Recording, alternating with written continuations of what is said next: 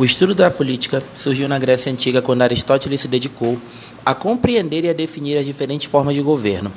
Desde então, a política entrou em pauta e recebeu grande atenção de governantes e das respectivas sociedades, pois a política está presente em toda a relação humana Destacá-las fez com que ganhasse especial atenção para análises. Mas, embora a atenção tenha sido reforçada sobre a política, a ciência política propriamente dita só se constituiu muito mais tarde. Ela reuniu filosofia moral, filosofia política, política econômica e história, por exemplo, para compor análise sobre o Estado, sobre o governo e as suas funções. A ciência política surgiu no decorrer do século XIX reconhecido por ser o século do surgimento das ciências humanas, tais como a sociologia, a antropologia e a história. Surgiria nessa época algo diferente da filosofia política praticada pelos gregos antigos.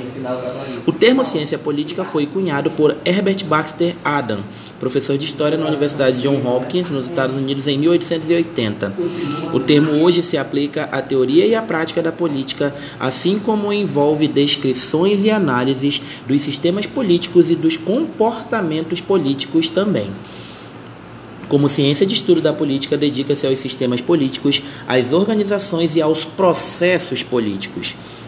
Atenta-se também para o estudo das estruturas e das mudanças nas estruturas, assim como análise de governo. Entre os focos de atenção dos cientistas políticos podem estar empresas, sindicatos, igrejas e vários outros tipos de organização dotados de estruturas e processos que se aproximem do governo.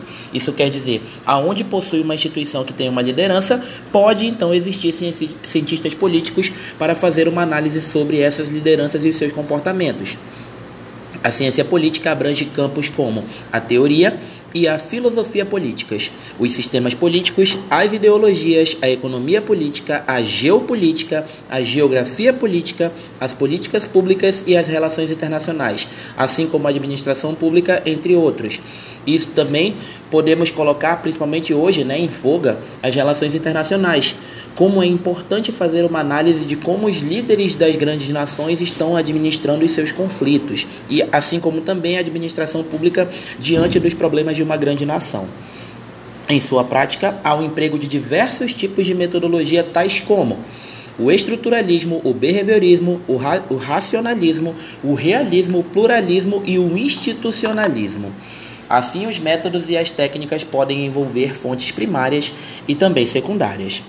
Há, contudo, uma discussão interna na ciência política sobre seu objeto de estudo, pois alguns acreditam que o foco central é o Estado e outros acreditam que o poder. A maioria dos cientistas políticos defende o segundo, pois é mais abrangente que o primeiro. Isso quer dizer, o estudo não só somente sobre o Estado, mas também sobre o poder que o Estado exerce sobre os seus governados.